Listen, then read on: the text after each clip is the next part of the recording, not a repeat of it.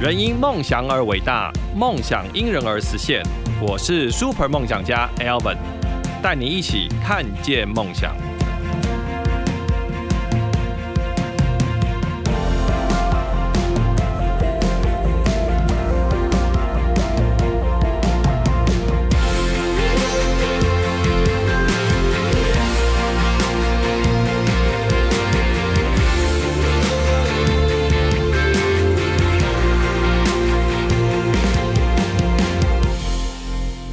大家好，欢迎收听本周的 Super 梦想家节目，我是节目主持人 Alven。我们今天又带来给各位是汽车销售顾问的日常，是什么汽车品牌呢？我先偷偷告诉你们，是英国皇室御用的品牌。大家有没有猜中？这个品牌啊，在其实是百年历史，其实连英女皇都喜欢开这个车去打猎。但在其实，在路上能见度也非常高。所以，我们今天先欢迎今天的节目来宾是，嗯，这个通常大家念 Jaguar 啦，我我念专业一点哈，Jaguar Jaguar 的 Land Rover 销售顾问查尔斯。大家好，我是查尔斯。哎、欸，查尔斯，我刚刚念 Jaguar 对不对？还 OK 啦，这很难念好了。对啊，因为我们原本以都是以 Jaguar，大家念 Jaguar，可是我这样的发音好像是不对的。真的，你念太好，客人听不懂。哎，对，为什么？我好，我先大概先，我们先按照节目惯例好了。曹老师，你心中梦想车是哪一台？Defender，Defender 的 V 八，V 八。对啊、呃，现在这一款还是还是前一代的。就现行款哦，现行款的，啊、那这样我很喜欢啊，因为选 Defender 的车型其实不难理解，因为它算我们品牌中比较经典的代表作，是对，也有着始祖级别的地位。嗯哼，那比较特别的是，它是五千 CC，然后又是 V 八八缸，是，然后而且还是机械增压，而且它又是高重心的这种越野车，所以这种这几种是算比较感性又有点任性的元素加一起，那我就觉得它好像不是符合现今潮流的产物。也不是常规逻辑的这种硬体组合，那也正因为这样，我就觉得它非常特别。你既可以有跑车的声浪啊，可是它又能有那种居高临下的视野。那它有很大的空间机能，而且还有别人没有的这种越野的才华。是是，对啊。那这颗引擎也是一直在我们品牌里担任旗舰车型所使用的那种名机。嗯哼。那有人说这样的配置是时代的眼泪了。但在我眼中，它是我们即将遗失的美好。可是我觉得很喜欢这款车，其实是一颗很狂放。我用这个狂放来形容它，嗯，就是嗯，不管下山呃上山下海，你要怎样做都可以。对对，因为像在呃呃 Land Rover 的很多广告里面，广告行销或者是在电影的置入里面，它都把每台车的极限都展示的淋漓尽致。对啊，那最近的零零七就没错，一直在空中飞来飞去的几台。对啊，其实它电影出现率也很高了。嗯哼，所以其实他们在行销上，你嗯、呃，记不记得之前有一款就是 Land Rover Sport，嗯，爬那个张家界。对对，那个是你们呃你们的那个签约签约的车手，对不对？对对，那个我觉得那个真的太可怕了。对啊，Range Rover Sport 的广告一直都很疯狂。是是，在一八年那是。去那个天门山爬那个楼梯嘛？对对，对。那在之前的话，他是去从那个瑞士一个滑雪场，对不对？那种地狱坡，直接不踩刹车的直接下来这样子。对对。那今年的大改款，他是走那个冰岛的那种泄洪道。哦，对对对，没错，很疯狂，真的疯狂。嗯，那我想请问一下查尔斯，你你加入就是跨入汽车这个行业大概多久啊？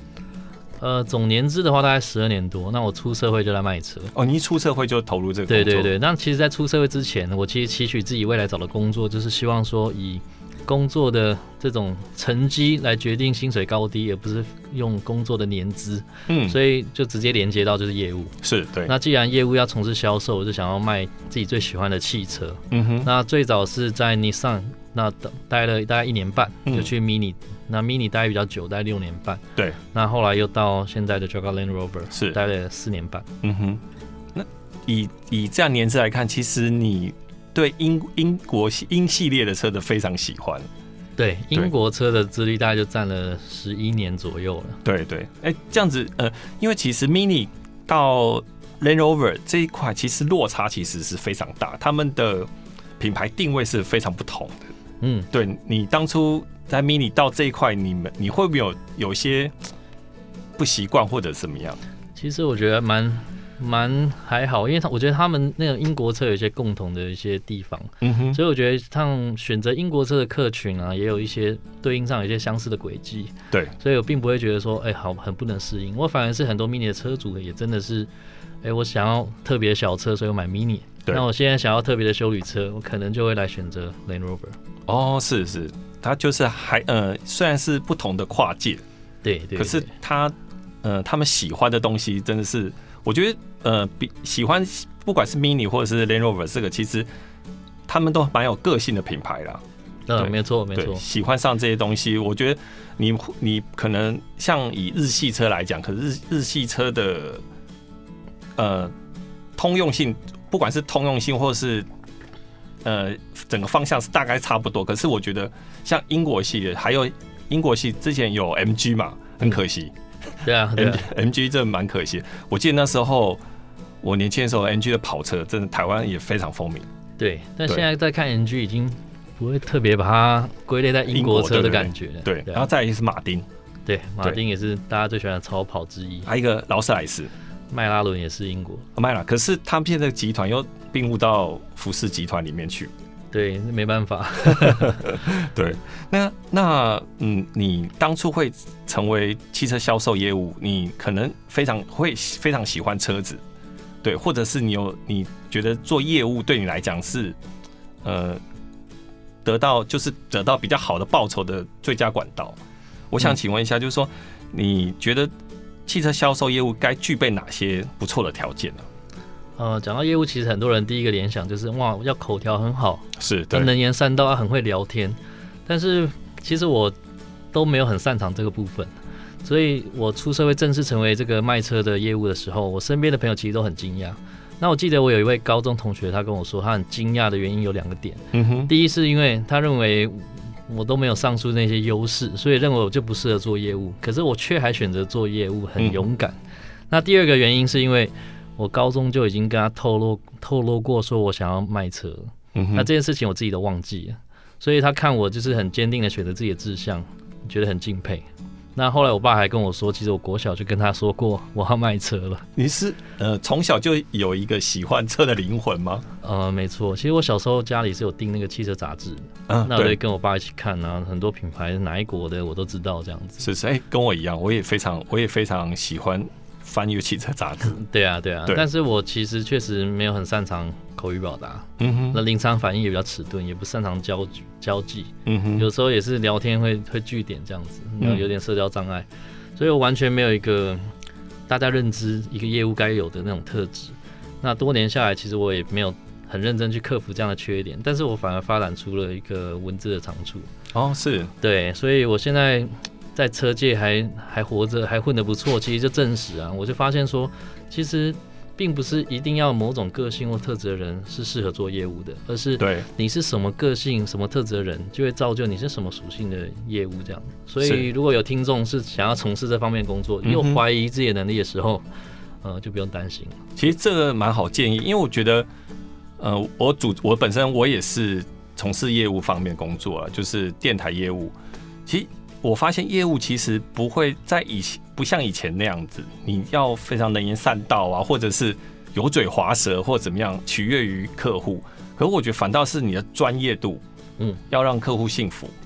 对对，这个专业，他其实在跟你沟通的过程，他就能体验到是不是专业。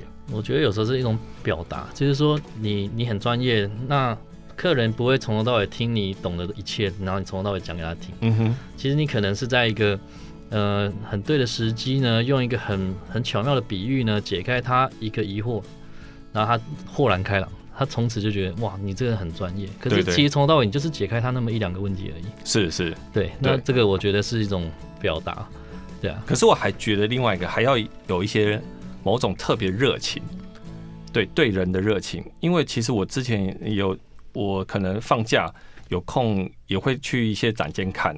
看车，或我之前遇过一个业务，我不知道他是很厌世厌世来怎么样，他就靠着展间，因为那个那个是在一个百货公司里面，可能非常人经过看到这个车，哎、好奇就想过去了解一下，或者是他他就手上拿遥控器，你你过去他就先把门锁上，你可能跟他聊了几句啊，他觉得，哎、你好像是我的 TA 或者怎么样，他再把遥控器门打开。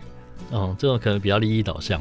对，可是我觉得，呃，我觉得有时候买车或者看车，这个也是一种感觉。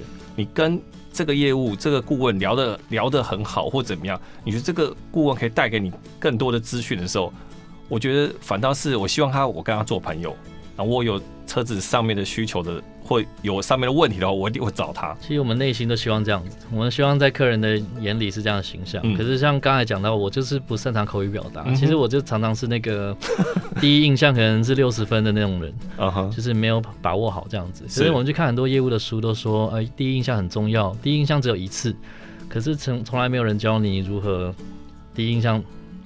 那个没搞砸的时候该怎么办？这样子，uh huh, 是。那我的做法就是一样，就是给他看我所经营的粉丝专业啦，嗯哼，或是用文字讯息来试图拉回这个这个好感度，这样。对对对，了解。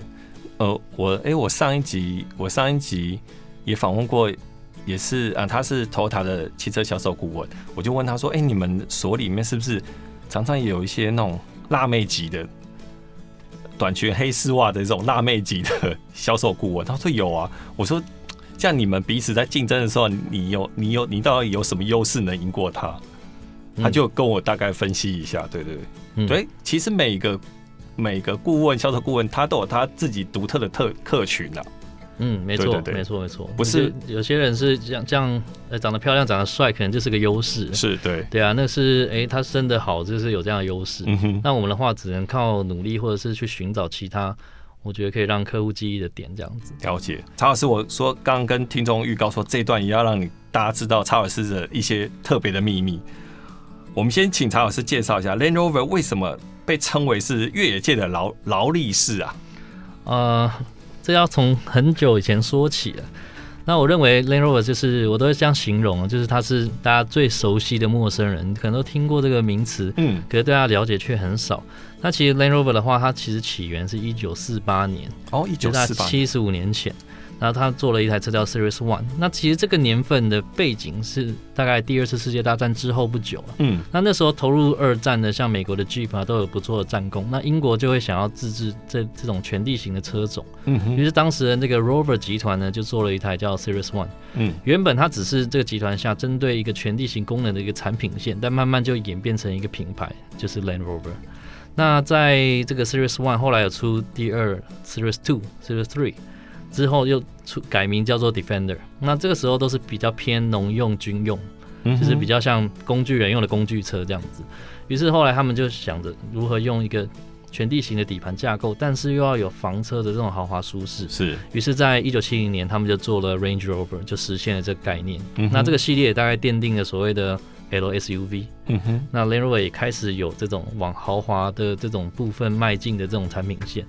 那到一九八九年是推出了 Discovery，哦，是，那这是以空间机能作为导向。嗯、那日后的产品几乎都是以这三三个产品的方向去做延伸。嗯哼。那后来我们就有受到那个英国皇室的这种赏识，对。那我们也持续供应就是皇室这个座驾，那也得到了皇室勋章。对。那这个皇室勋章其实是要这个皇室连续使用五年都得到很满意的评价，嗯哼，你才能获得。而且也不止英国皇室，当时的比利时皇室也有认证。嗯哼。好，所以有了皇室的认证加持呢，就像得到这个最至尊无上的一个族群的认可。所以讲起这个越野界的劳力士，或是有人说越野界的劳斯莱斯，嗯哼，我觉得比较偏向会是说 Range Rover，而不是说其他什么 Discovery 或 Defender。哦，是，对对对。可是呃，我大概查一些资料，呃，我发现他说英国皇室很喜御用车是他们喜欢用这个在打猎的季节开去打猎嘛。呃，传统之前他们设计前保杆有一块，嗯，他们说什么打到猎物的时候，打到鹿啊什么，直接把它卡在那个前保杆上面，就可以直接载回去了。对啊，这绝对是一种用法。对对对，所以所以他们嗯、呃，相对的，因为英国他们有所谓贵族血统的设计，所以我觉得他们在皮质或内装上特别讲究。对啊，其实早期他们都有自己的那个。林场跟牧场，然后说用的皮呀、啊，什么都很讲究。对对对啊，对他们，所以我发现他们这个车的那个细细腻度啊，非常非常的高。对，那像以 Range Rover 系列的话，就是我们最极致奢华的系列。嗯、那当然，不管是比较便宜的，例如 Range Rover Evoque 到最贵的 Range Rover，对，那是 SV，它其实都是比较着重于在这种奢华上的呈现。是是，然后你们是不是有嗯三大车系，就是 Range Rover，然后还是 Discovery，对，然后再就是 Defender 这三这个三个系列。其实我们车子是这样，会先分三个系列。那其实很多人都搞不太清楚，嗯、例如说 Range Rover 跟 Range Rover 的差别嘛。那其实这个是我们品牌下面分成的三个系列，就是第一个系列叫 Range Rover，那就刚才提到就是比较着重这种奢华质感的，那我都叫它是含着金汤匙出生的系列，贵族系列这样子。嗯、那每个系列它其实会有不同的车种，例如说有 Range Rover、Range Rover Sport、Range Rover 的 Velar，还有 Evoque，大概就这四个车型这样子。是是，但是最容易搞混的就是这个系列跟这个系列最旗舰的那款车是同名的。所以我讲到 Range Rover，有可能是讲我们品牌下面的某个系列。哦，是，又可能是讲某一个车型，嗯哼，所以大家容易在这边做混淆。对，那第二个系列是 Discovery，那 Discovery 系列就是比较重视空间机能，你可以在这个系列找到大空间的，例如五加二或是七人座的的车型这样子。嗯，嗯，那第三个系列就是 Defender，Defender 就是比较粗犷风格，比较专精越野的部分这样子。那依照长度有分九零、一一零跟一三零。啊，对。一三零是不是八人座的？八人座，超级长。对，很长。对，我那个我在路上好像还没看过，哎、欸，比较少，很少。对，开销售人在开校车。哦，对，真的还蛮长的，对，很长。那喜爱的 Land Rover 这个品牌的客户啊，通常嗯，你们一定觉得会，它有一些哪一些特别的特质啊？呃，我目前所接触到的 Land Rover 的车主，大多是。对品味有要求，或者是对美感有执着，或是比较常从事户外的活动的人，但最大共同点，我觉得他们比较不容易受到旁人的影响。嗯，他们勇勇敢的去选择自己想要的，即使有听说哦，我们有什么样的留言，但是他们还是会亲自来了解，再去做评估和决定。对，那我认为这个就是比较具有领袖特质的人。哦，是是，我觉得他们可能就是比较特别的特质是。他们喜欢与众不同啊，这也有对，不喜欢就是大众化的东西。对对对对对，内心有个深处有个因子是对，渴望与众不同。是，可是拥有这个车的人，是不是又有一种呃，所谓你说 outdoor 的灵魂？对啊，对，也是会有产生，对不对？又或者是因为拥有这个车，开才开始有。Outdoor 的灵魂，嗯哼，才解锁他这个兴趣。是是，哎、欸，你刚才讲到留言这个部分，我可能 想问你一下，我觉得这个可能大家都很想知道的。呃，大家谈到所谓 Land Rover，呃呃，像大陆可能有时候说是路虎这样子，嗯、他说呃所谓妥善率，妥善率，大家认为说可能 Land Rover 的妥善率不是很好，或者是说嗯、呃，也有留言说修不好的路虎。嗯，对。然后或者保养保养的费用很贵，那中古行情很差。像这些留言的阻力啊，就是你身为你业务，你要如何打破这些的想法的迷失啊？就是让你们品牌最终成为消费者的一种信仰。其实我觉得这些留言哦，大概是每一个 Land Rover 车主必经的阻力。对。是，那对于这类留言呢、啊，我会觉得说多半出于因为这个品牌在台湾比较冷门，嗯，哦，所以大家自己本身或者说身边人对这个品牌比较不了解，嗯，那不了解，我觉得就比较容易产生误解。那它既不是那种不懂车的有钱人会直接购买的品牌，它也不是那种当你透露说我想要买 Land Rover，身边人会全部都祝福你的那种品牌。嗯哼，因此我的第一个做法就是说我希望能够创造一个资讯平台。也就是我的粉丝专业，希望透过文字让大家能够在有个平台可以更认识我们的品牌与产品，然后就可以尽可能去把一些让大家更了解而减少误解这样子。嗯哼。那我的粉专里面其实最热门的主题就是圆梦故事，主要就是写交车的故事。哦，是。所以故事中可能都会提到说，哦，这位车主当初是如何接触到我们这个牌子，那中间遇到什么样的困境跟想法？对。那最终又是什么原因呢？让让这个客人决定成为我们的车主，甚至交车之后又去做了什么怎样的尝试等等。嗯哼，我认为对于客户增加喜好度啊，或是自信心，有着很大的帮助。嗯哼，也比较客观啊，不会都我自己在讲老王卖瓜这样子。那也期望透过这样的平台，让大家因为了解而喜欢，因为喜欢而去拥有，然后因为拥有了 Land Rover 开始改变他们生活方式。嗯哼，那第二个呢，我也会问一下这些客人，听到这些传言是来自哪里？嗯，那我得到的答案大多都是他们可能就是听说，可是他们并不是听真实的车主说的。于是我第一个方式就是身先士卒，自己先成为一个 Land Rover 车主。是，那既然我自己就是一个真实车主啊，那由我来破除这些迷思会比较有说服力。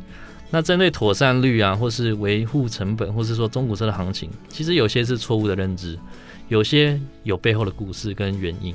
那当客户如果能够了解这些迷失背后的来龙去脉之后，有些疑惑可能就会豁然开朗。嗯哼，对啊。那举个例子，例如说有人说我们零件很贵，我其实都会大方承认，哎，确实不便宜，但会跟客户再解释一下，因为我们就是用比较贵的零件、比较贵的材料拼凑在一起，制造出一个比较昂贵的车子。当然，我们不会期望零件损耗了，零件却很便宜，也不合理嘛。是对，或者是我们用一个廉价的零件来做替换。你大概也不会想要这样做，嗯哼。那这样分析，通常客户是可以接受的，嗯。那也有人会担心，那个维护成本很高。那不一定是听来的，而是他们合理怀疑，因为觉得说物以稀为贵，路上比较少啊，零件一定很珍贵，比较不好取得啊，等等会比较贵。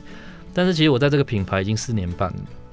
我经手的保养维修、钣金烤漆，或是像我买新车要选配啊，甚至我买周边的一些精品，其实都比我过去待过的 Mini 还要便宜哦，比 Mini 还便宜。对，大家都不了解不知道了。对啊，对啊。加上说新车保养，我们都至少送三次哦，是。所以后续维护成本其实没有想象中那么高，嗯，而且像高手在民间，然后如果保固过后，有些客户他选择不去原厂了，是，也是有许多呃这种。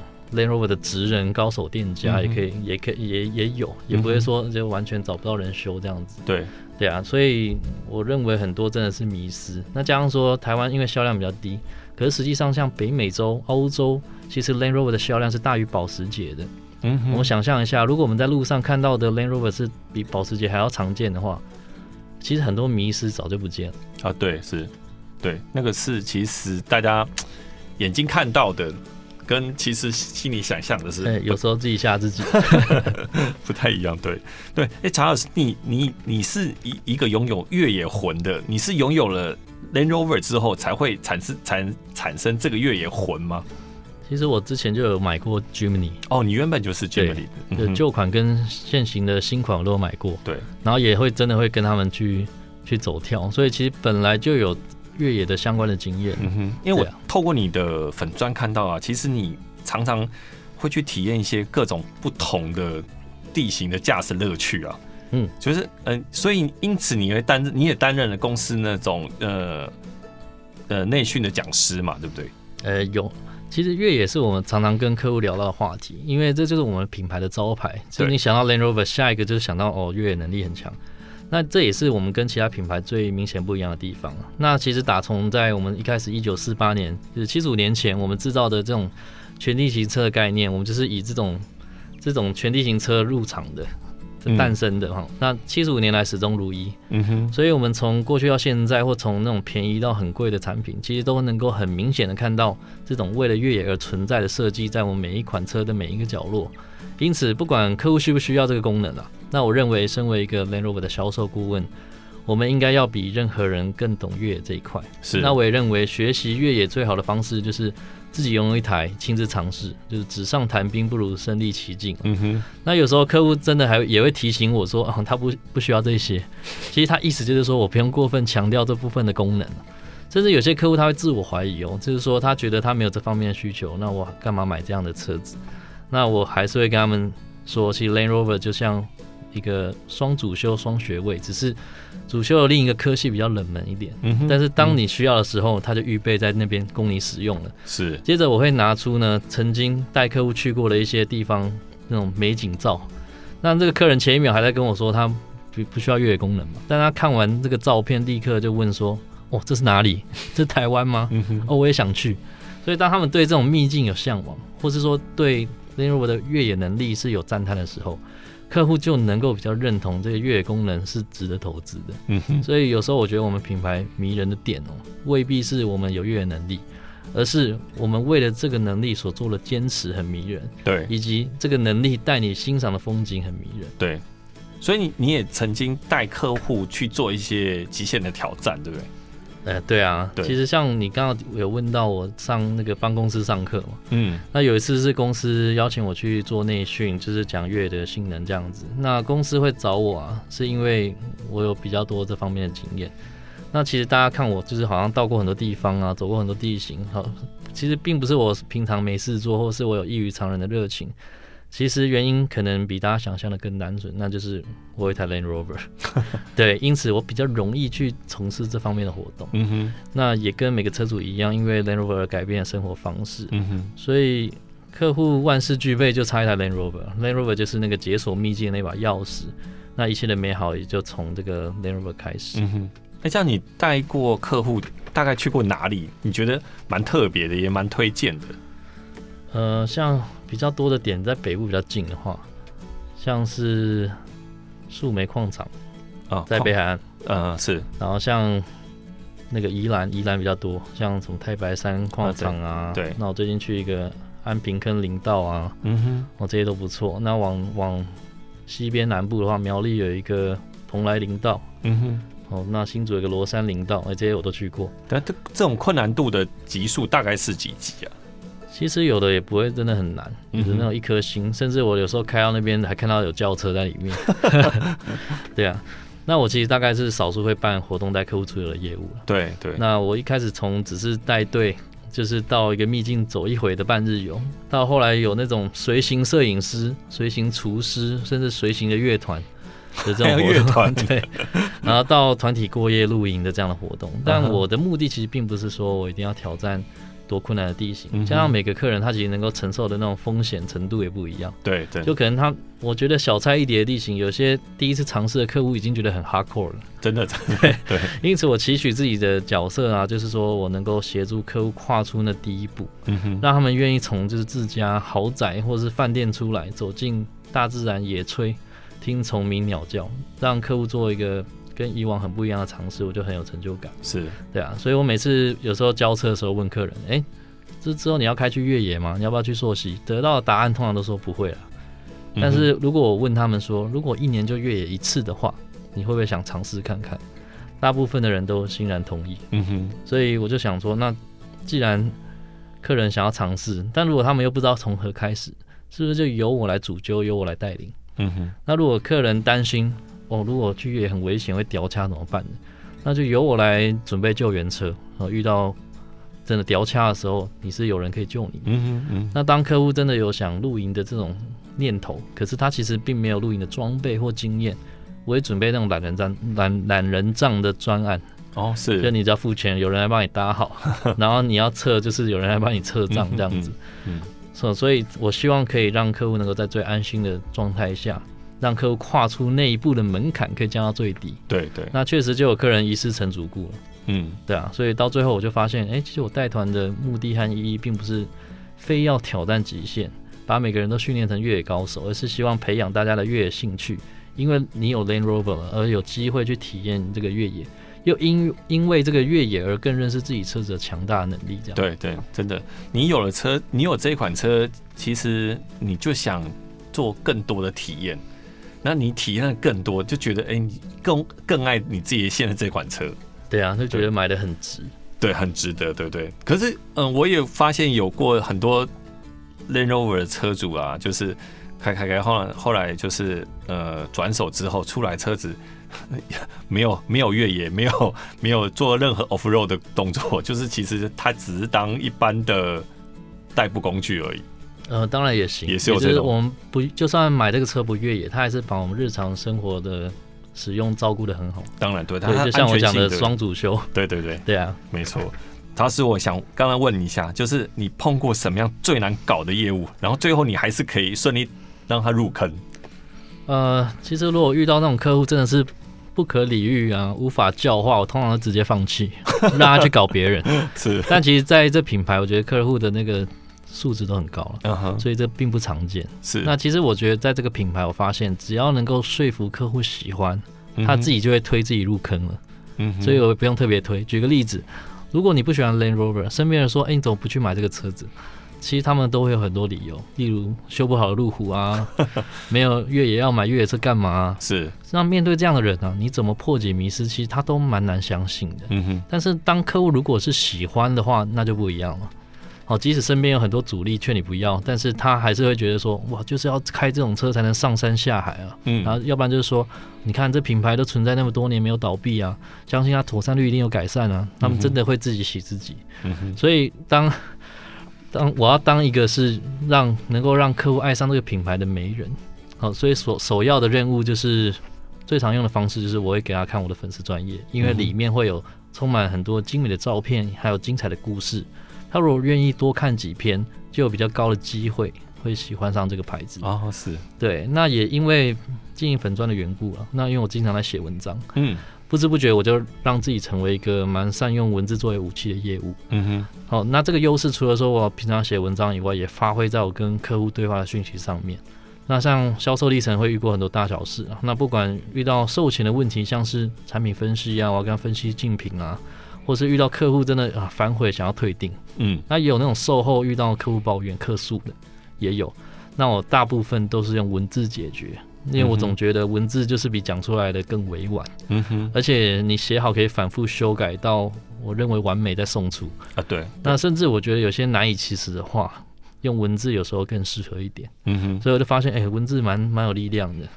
蛮强大的，传去不用看到客户的表情。对，有时 真的是无声胜有声。是，对，对啊。那其实用文字改变命运的案例很多。那举个例子，就是像我们之前 Defender 刚发表的时候就很红。嗯。那一来是卖相好，产品力很强；二来是当时推出来的那个定价跟配备，那个 CP 值真的超级高。是。但是后来遇到疫那个疫情的关系，嗯哼。那原厂第二批 Defender 开始呢，就是有少。标配本来有标配，变成要选配的，嗯哼，我把它拿掉了，嗯，而且定价还涨价，嗯，所以当时有人就觉得说，哇，那一手好牌，现在惹来一身腥，怎么出现一个退订潮？于是我就开始想说，那我要怎么办？于是我就写了很长的讯息，那讯息可能有几百字，甚至是千字的讯息，嗯哼，然后这个文字里里面是精辟分析啊，然后尽可能是说之以理，动之以情，然后利利害比较这样子。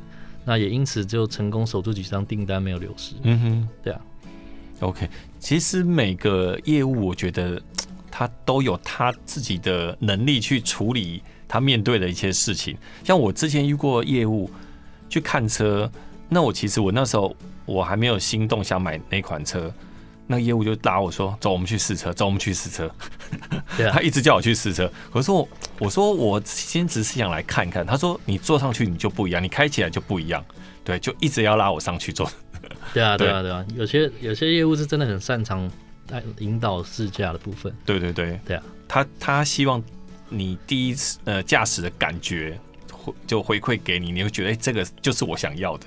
真的对，但我们试驾是没办法带客人去越野的。哦，对啊，你们你们这种试驾车没办法去 off road，对不对？但是我有一次有一个宜兰的客人，嗯哼，然后他他想要试驾，但是我们没有这个他要那款车的试乘车，哦，然后于是我就联络我一个开这款车的宜兰的车友，哇，我说哎，你能不能帮我带一下这样子？他说没问题。嗯、然后后来这个又隔天我就问一下这个车友说，哎，你昨天带那个客人怎么样？然后说哦，我们跑了高速公路，后来又从那个五老坑去走那个林道，然后说，然后又去走什么沙滩这样。我说哇，全套的，你每个地形模式就会用到。对，然后那客人也觉得很嗨，就直接买单。当当然，对 对，所以所以我觉得就是每个业务都有每个业务的强项了。对，像你其实文字上面，呃，我也看了你的非常粉专，呃，粉粉专写了非常多东西，我觉得它有另外一种吸引人的地方。对，就是像你认真看，其实每一个文字啊，每一个句子啊，它很容易打动你的心。就再加上一些图片的图片，对，嗯、呃，没错。其实，其实我一开始创粉专，就是像刚刚提到，我想要做一个资讯平台，让大家长知识，更认识我们的平台。可是，我为了写出这样的文字，嗯、我就必须要做功课。对，真的写数据，我就要去考据，就考，就是就是查他那个正确资讯这样子。嗯所以不知不觉，我就是会也会自己也会长知识，也会变强这样子。是，对啊。那之后面对客人，也有可能有更多的故事可以说。对，对啊。这样，身为你销售业务的就基本工作内容之外啊，你其实你还你们还每个都要做到什么样的服务啊？以我现在来讲，我最投入做的两件事，一件就是写文章经营粉丝专业，比较像个作家、嗯、作家；是。另一个是办活动哦，就带客人出游等等，像个行销。嗯，那我认为比起例行性的那种嘘寒问暖、制式的简讯，或是像这种取送车保养的这种基本的服务内容，那我认为经营粉砖它可以让客户看到你更多的面相，对，对，也会制造跟客户之间更多的话题。那办活动则是提供一个能让我乐在其中的一种售后服务的方式之一。嗯哼，那也能够有效拉近与客人的距离。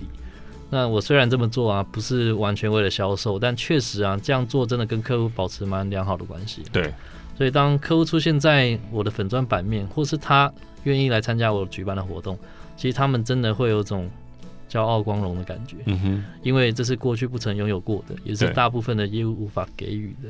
对，那这样的经营方式，其实他还会吸引到那种还没买车的客户，他因为欣赏你而选择跟你买车。嗯、那不管是欣赏自己的文采，或是觉得很认真形象，或是他只是为了参加我的活动，所以他来跟我买车。嗯哼，对啊。那另外粉砖跟办活动也让我学到很多事情，对，到过很多地方，那不知不觉我就成长又变强了，而且有更多故事或照片可以分享。嗯那无形中也增加了不少像销售的机会，所以经营粉砖虽然不完全为销售而做，但却能够帮助到销售。那销售出去，其实我有更多故事可以再写入粉砖，就这样一直正向循环。对对，那我觉得还蛮好的。其实我觉得粉砖加上你的活动，其实这个整个连接啊，客户的互动性更高。跟客户之间的互动，我觉得这个真的非常好。对啊，大家看到都是文章嘛，可是实际上，你看、喔，我今天要写个活动文章，我就真的要去规划，然后真的要带这个活动。是啊，对，对啊，我就可能就变成有时候像个导游，嗯，对，然后还要煮东西给大家吃，嗯哼，还要找摄影师帮他拍照等等，然后还要先去探路，对，然后就其实做了真的很多事情，是也花很多时间在上面。对，可能为了写这一篇，对对，又解锁了一些技能，嗯哼。OK，那曹老师帮我们介绍一下你你们旗下的车款，你推荐推荐的车款。我目前最推荐的，当然就是我最喜欢的 Defender。Defender 是对 Defender 的话，它算是很多年没有改款。那这次改款，你会看到很多的创新跟那种摩登现代的感觉。对对。可是你还是看得到它很多。传统的延续，嗯哼，一些传承的部分，那不然它的越野能力也是这个品牌最强的，嗯，像其实我们的车子都是很主打这种越野能力，对，哦，跟同级车比，我们都最强，嗯哼，可是我们自己 Land Rover 之间还是有高下之分，嗯，那我觉得 Defender 就是我们强中之强，就最最强的，对，所以我就觉得说，哎，这个是一个很很很具代表性的车款，然后你今天要选一个越野车，那就选最强的。这样，它它不是有出呃，是 P 三百跟 P 二五零，对不对？呃，P 三百跟 D 二五零，D 二五零现在已经新的年式叫 D 三百哦，D 三百对，马力又升级，嗯哼，所以它是呃柴油款跟汽油款。对，其实我们品牌很好辨别，就是你看到 P 是汽油，嗯哼，然后后面是三百，也是代表这个三百 P，嗯哼，然后看到 D 就是柴油，对，柴油后面写三百就三百 P，哦，是是是，对。那，那你呃，如果今天今天一个消费者来找你，你会怎么建议他嘞？就是说，你如果你会柴油跟汽油的选择，嗯，你会怎么建议他？柴油跟汽油的话，就看它的用途了。如果他平常都在市区代步的话，其实选汽油就 OK 了。因为你如果里程也没有拉到很长的话，老实讲，那个省油也省不到那么的明显。嗯哼。可是像我们这个车子，因为它比较大台，比较重，对。那我的建议是。柴油比较合适，因为如果拖动这种很重的车啊，你有多一点的扭力，柴油车扭力比较大，嗯、对，那会开起来感觉很轻盈。那第二个，它有这种省油的特性，嗯，也就是它可以既轻盈，可是又又还蛮省油的。嗯，那这样说，如果你真的开这个车去越野的话，那我觉得扭力对于越野的话帮助也是蛮多的。嗯，所以我觉得它是利大于弊。那保养的成本呢？呃，汽油跟柴油款的保养成本差异性会不会很大？其实我觉得也还好，但是以总成本来讲的话，可能是柴油比较贵。嗯，但是因为我们现在买车有送六年，总共三次的保养。哦，是那那那三次刚好是第二年、第四年跟第六年，嗯，也就是我们包办你比较贵的那三次。嗯哼，对，所以我倒觉得不用太顾虑这样子。哎，你们柴油要加所谓的尿素吗？需要。哦，也是要，就是因为环保的关系，对不对？OK，所以你说呃，柴油的它其实。对啊，你们柴油刚好保养的期间，你又搭乘了这样的活动，其实对它的保养成本相对也是降低嘛。对啊，对啊，对啊。嗯哼，而且柴油，嗯，柴油的耐久性，我觉得会比汽油引擎更好。其实就看你自己的维护。其实我觉得现在车那个工艺都已经做到很耐用了，嗯、所以汽油跟柴油看你怎么选。可是像以汽油来讲，你像现在 P 三百或 D 三百，对，都是汽一个汽油一个柴油嘛。但是，呃。马力是一样的，但扭力是有差的，差很多。那还有第二点是，我们的这个 P 三百它是二点零的，那二点零的话它是四缸，嗯，那 P 那 D 三百是三点零六缸。哦。有些人他也未必是为了要省油或什么大扭力，他只是觉得六缸运转的声浪啦比较平顺啊，震动比较小等等的这个原因而去选择。哦，是。这也是选择的原因之一。对，所以可是底。那个 Defender 它的其实相关的配备也非常多，对，可选的配备，它可选的配备很多很多，像原厂就出了四个套餐，嗯哼，对，那四个套件这样子，对，那在副厂也有出，对，对啊，那也有那种改装品牌专门针对 Defender 做的套件也有，嗯、其实内其实好像内装都有都有，对，其实选择非常多，是，那我就看过一个一个品牌出了一个像是备胎罩。你从后面看，就是它，你的备胎有外面有个罩子，实际上里面已经没有备胎了，里面是置物空间，它只是个壳，然后跟翻下来一个桌子。哇，哦，这个也很酷。对，这个蛮酷。它也有那个车顶架，车顶架都有那个横栅嘛。那其实你往天空看，就会被那个横栅挡住。对。可是那个横栅是可以往后收的。哦，是。也就是有一天你真的想要探头出去，或者是不要被那个横栅给挡住阳光的话，其实它那个是可以这样用。嗯哼。还有还有你们的现在推出的那个。电动的车踏，嗯，我觉得那个要是我，我一定会选配那个。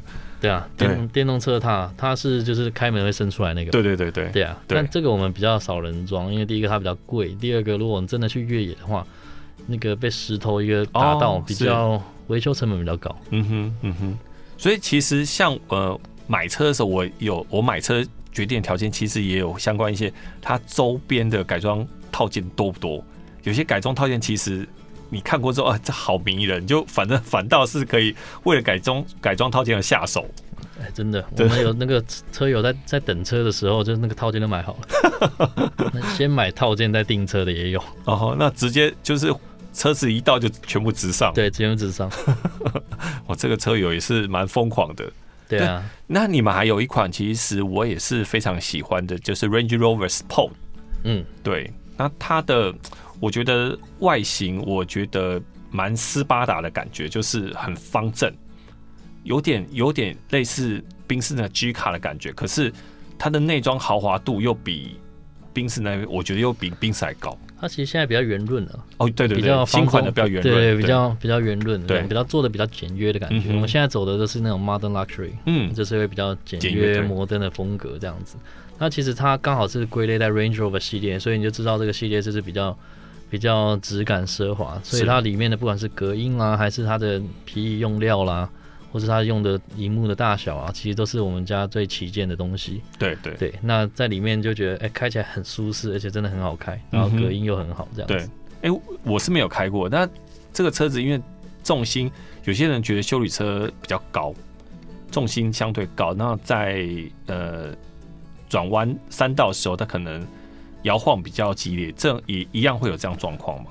呃，这种高重心是没有办法克服的，嗯、就好像我在住十楼遇到地震跟住五楼遇到地震，那个摇摆的感觉一定不不一样。可是我们透过这个气压悬吊的调整，嗯哼，来尽可能让这个物理现象可以降到最低。嗯哼，哦，这是第一点。第二个，我们也可以选配后轮后轮转向。哦，它也有后轮转向，它有后轮转向是可以选配的。嗯、那通常选下去之后啊，这台近五米的庞然巨兽啊，它就是我们整个品牌里面回转半径最小的车了。哇，这很夸张。那每次试驾后轮转向的车子，嗯，在那个试驾路线有一个地方要回转，每个客人都会为被这个回转给吓到，真的，因为他想着是。转弯会到安全岛隔壁隔壁道，嗯，就转弯就在安全岛旁边，差超多。现在真的拜科技所赐啊，所以很多东西都科技化的非常厉害。对，对没错没错。OK，那最后再问曹老师，你做汽车销售顾问甘苦谈？嗯，像我觉得业务做久了，有时候会被定型。例如，你可能做到第三年，然后你可能定型了，那你的第四年、第五年、第六年，其实跟你第三年的能能力没什么差异。你因为你没有持续进步，然后你也没有依照市场或产品的改变去优化自己，你就很容易遇到瓶颈。嗯哼。那这优化不管是改掉自己的缺点，还是说你要进化自己的优点，都算了。对。所以我认为要专注在。